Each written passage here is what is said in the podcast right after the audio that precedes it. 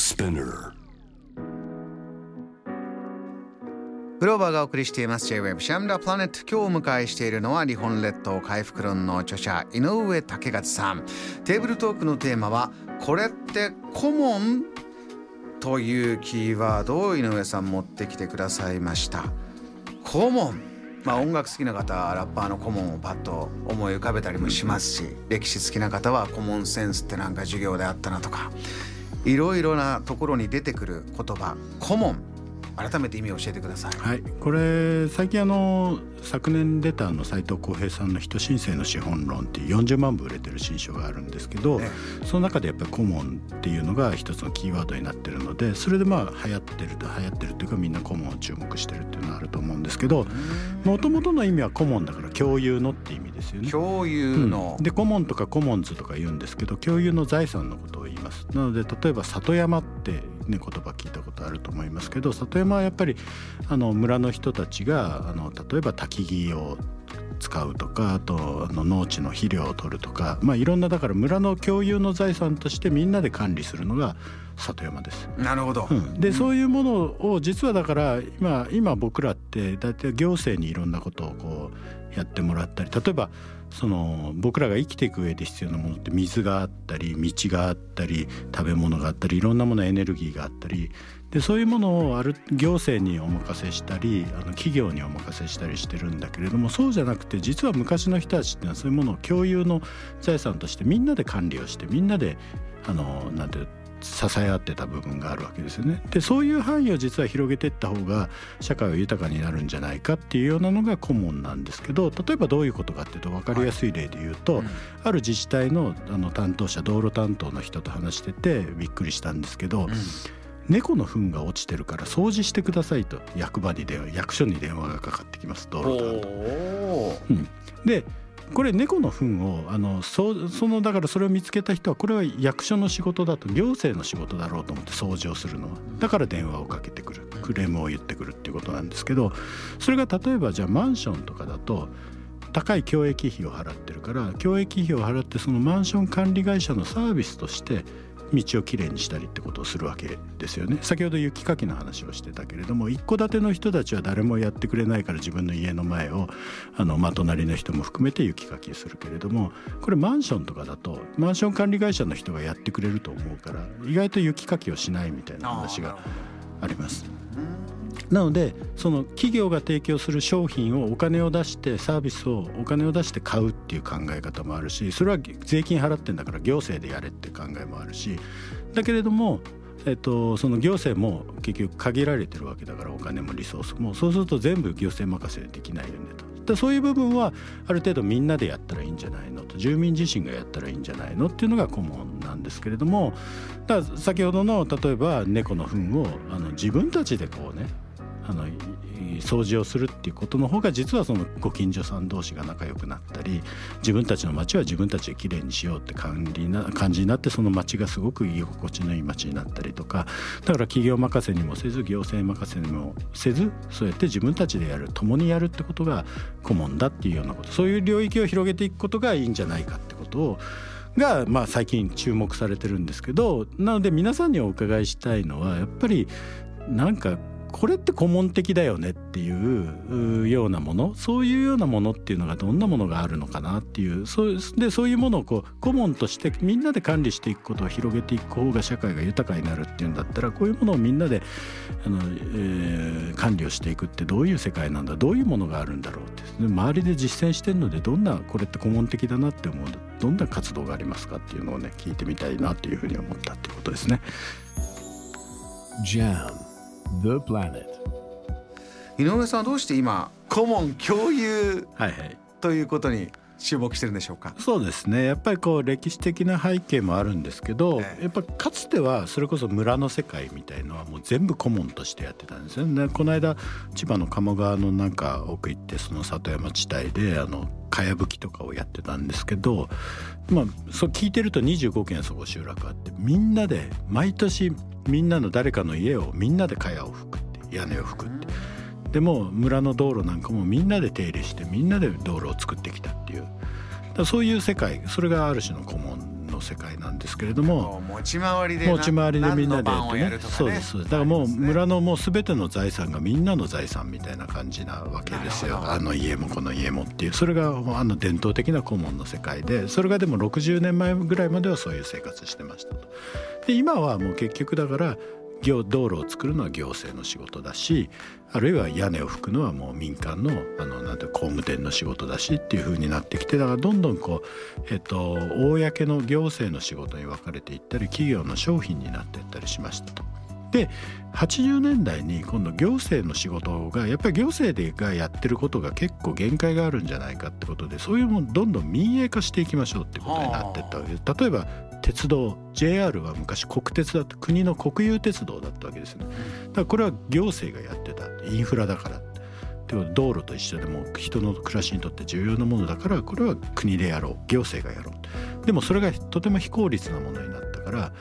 えー、あ借金もいっぱい作っちゃったからじゃあ民営化しましょうって流れになってこれはあのアメリカとかイギリスがやっぱりそういうふうな形でどんどん国有のものだったものをあの民営化してきた流れを受けて民営化してきた。そういう中で例えば水道なんていうものもどんどん民営化された。でそういうことを今度どんどん民営化してきたら、行き過ぎちゃって、うん、なんか例えば水道も民営化したら効率的になるって言われてたら実は水道料金がバンバン上がっちゃって、うん、なんか企業に任せておくとなんかろくなことがないんじゃないかって話になってきた。先ほどちょっと曲の間に、はい、あのー、今鉄道の話しましたけど地方のねさっきデパートのお話柏木理香さんから伺った時に地方の町のデパートとかってやっぱりなくなってったり商店街シャッター商店街って言われるようになって長いですよねなんて言ったら今どんどん駅中っていうか、駅ビルが大きくなって駅で全部ショッピングをというふうになってきてるのもそういう鉄道会社がやっぱ民営化されてそうですね。だから国鉄 JR さんはやっぱり JR になってすごく鉄道が良くなったわけですけれども逆にやっぱり今人口が減ってきてる中であの鉄道の収益がどんどん厳しくなってきてる。そうするとどこで収益上げるかっていうと駅中ビジネスで上げようってことで駅を駅をと駅ビル大きいのを建ててそこでいろんなお金を使ってもらうことによって収益を上げていこうって方向に変わってきてると。そうすると昔は駅は入り口だった町の入り口だったんだけど駅で降りてずっと歩いていく商店街で、うん、あこんなもんあるんだ買ってみようかとか、はい、それがそういうね駅町の入り口が駅だったんだけど今は駅で完結するようになっちゃって何が起きてるかっていうと駅ビルはすごく儲かってるんだけど別にこの JR の悪口言いたいわけじゃないんですけれどもだけれどもそのちょっと駅から離れたところにある地方の百貨店なんかどんどん今潰れてるっていうのが現実なんですよね。この一歩一歩の、えー、もちろん鉄道もサービス良くするためにじゃあ利益上げようと一歩を踏み出すで商店街は商店街で頑張ってきたけどこう時間が経ってみればこういったアンバランスなものが生まれてしまったねと。はい。うん、なのでこうなってきてるので、まあ、鉄道は鉄道であの全部民間に任せとくって鉄道とか水道とかエネルギーとか全部そういうのを民間の企業に任せとくのではなくて運営自体は企業が上手なのかもしれないけどそれをちゃんと市民の方で管理監督していくというかそういうようなことで運営にあのもう少しこう関わっていこうよと。もう一回あの企業に渡してきちゃったもの行政任せにしてきたものを自分たちの手に少しずつ取り戻してしていった方がいいんじゃないのっていうのが顧問の考え。そのまあどこかの駅があって町があればその町に暮らしてる人たちがもう一回、えー、何が良くて何が、えー、プラスになっていくのかを考えて行動してみると。そう。だからある駅がねやっぱりあのある中関西の駅がこう改装された時に町の人がほとんどその駅の改装に意見が言えなかったっていうもう要するに企業のものだからそういう意識になってきましたよね。だけどだけどやっぱりそう駅をそういうふうな形で改装すると商店街衰退するよねみたいなことで意見を言いたかった、うん、ななのでそういう時にやっぱり住民のコントロールが働くような形にしていかないと町は豊かになっていかないってそういうことだと思う。だからそういうふうに住民たちのあのコントロールできる分野を増やしていこうっていうのが顧問です。これあの間があるのかどうなのか分からないんですが、まあ、そういうものってじゃあ鉄道で言えばやっぱり国鉄でやるのがいいんだよねっていうことなのか、そうじゃなくて何か次の一歩国鉄がありました民営化したら少しアンバランスが出てきました。次っていうのは井上さんどんなふうにご覧になってます、うん、となので国鉄にすればいいかっていうとそうじゃないです。国鉄はやっぱりあの非効率だったわけですね。だただあのなんていうのかな、えっと、企業に任せればいいかっていうとそうでもないと。企業は今度株主のあの利益とかそういう経営陣の利益とかそういうのを優先しちゃうのでそうすると、えっと、ある程度運営は企業的にやるんだけれどもそれをこう、えっと、監督をちゃんとあの市民がちゃんとモニタリングできてその経営に参画できるような形にするし経営をチェックできるような形にするっていうことでそういうやり方に今どんどんヨーロッパとかで変わってきてます。そういうのを、まあえっと、公有化と言ったりしてるんですけどそれはある種の一つの顧問であって昔の国有に戻せばいいんじゃないだけれども行政と,、えっと企業と市民がみんなであの力を合わせてやっていくみたいのが顧問の世界になっていくのかなというふうに思ってます。で井上さんさまざまな顧問が、えー、来ておりますが、はい、ありがとうございます。夢見る三毛猫さん、ツイッターです。ありがとうございます。私の両親はアパート経営しています。袋小路の入り口近くにありそこの駐車場や空きスペースには宅配業の車が一時駐車をしていますが公共のスペースとして開放したままにしています、うん、狭い道ですのでみんなで使えば良いと考えています。いいですね。ねまさにという感じですね、うん、まみんなのものにして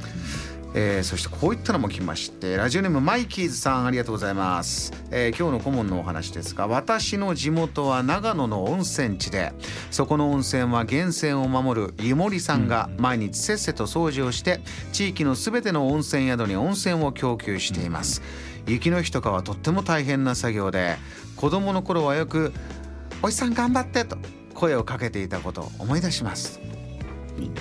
南の島に来た愛さんありがとうございます、えー、顧問かどうかよくわからないんですが東日本大震災以来駅などで困っている外国人を見かけたら英語で話しかけるようにしています。最近英語の表示も随分と増えましたがそこにお金をかけずとも英語ができる人が手助けをしていけばよりいいのではないかと思っています。今年からは中国語も学ぶつもりですと、えー、自分の力でと。もう一ついきましょう。ラジオネームマグロちゃんありがとうございます。マンションの管理組合の役員をしていた時のことです。防災訓練の時に、えー、働いている方ご主人方などが出勤している平日の昼に火事が発生した時初期消火をできるのはあなたですと呼びかけたら専業主婦のお母さんたちなど積極的に参加をしてくれました、えー、もちろん無理のない範囲で消火活動をしていただくのが前提ですが自分たちの対の住みかを守るという強い意識を感じることができました。こんなお話も来ました。ああいいですね。どれもいいですね。さっきのあの湯守さんの話とかねやっぱりそういう人がいるからあのこの温泉が続いていくんだっていうことで感謝の気持ちにつながっていってっていう意味でなんていうのかな。みんなこう人がこうお互いのことをねすごくこうリスペクトし合うようなことにつながっていくし、うん、先ほどのその消火活動の話なんかもね、はい、僕も消防団やってたんですけど。あそうなんですね、うん、そう。あのやっぱりこう自分たちの町は自分たちで守ろうって意識にそれが消防団のモットーなんだけれども、うん、で実際にそうやって消火活動の訓練とかすると何かあった時にこう消せるなっていう自信になるじゃないですか。うんそうするとそういうスキルを何か身につけるとやっぱりでなんていうのかなこの想像力もより豊かになっていくここまで自分でできるんじゃないかって。だからややっぱりみんなそうやってできることが増えていくとこれは人に任せなくてもやっぱり自分たちでやれるよねって。そうでやれることが増えるとなんか自分がまたより自信を持っていって生きるのもこう楽しくなってくる。あるいは人とも協力し合えるようになるっていう感じで。結構だからいろんなものを任せずに自分たちでできるようになると結構人生は豊かになっていくしそれがそういう人が増えてくると街も豊かになってくるしあんまり貧富の差とかに関係なくこういろんな人が生きやすい社会になっていくのかなとか思いますねそこが顧問の意味なのかな。JAM The Planet